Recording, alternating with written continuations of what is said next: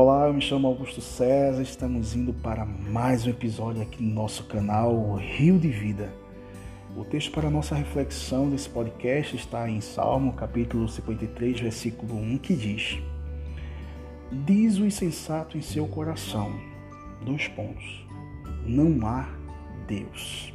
Quero contar uma história bem interessante sobre percepção, a percepção das pessoas, a percepção de Deus no nosso dia a dia.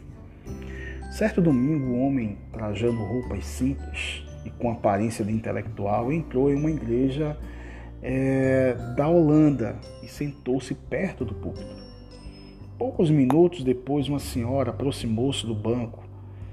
Ao ver um estranho sentado ali, aquela senhora lhe disse asperamente que aquele lugar era dela e pediu-lhe para se levantar.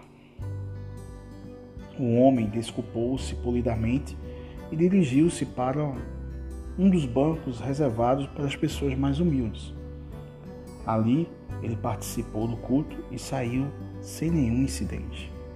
Quando o culto terminou, uma das amigas da senhora perguntou-lhe se ela sabia quem era o homem que estava assentando-se ali, naquele lugar, no seu banco.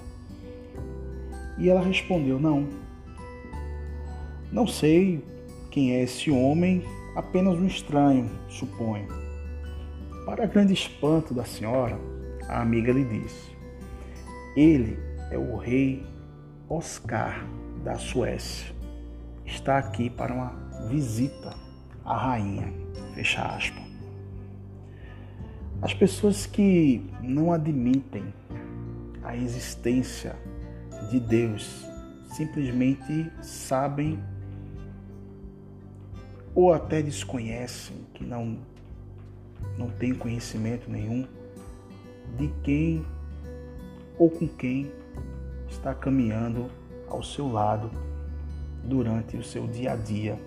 Deus está tão presente na vida da gente que muitas pessoas querem descartar e não aceitar a existência de Deus. E isso não significa que ele deixou de existir. Né? E ele tem demonstrado para a gente o seu grande amor de várias formas. Embora o Senhor seja invisível para nós, ele é mais real do que qualquer outra coisa que podemos ver com os nossos olhos físicos. Perceba nas pequenas coisas o poder, a graça, a misericórdia do Senhor na sua vida. Deus está tão próximo de você quanto o ar que a gente respira. Seja sensível à sua voz, seja sensível ao seu agir e você verá o quanto Deus é bom e grande na sua vida.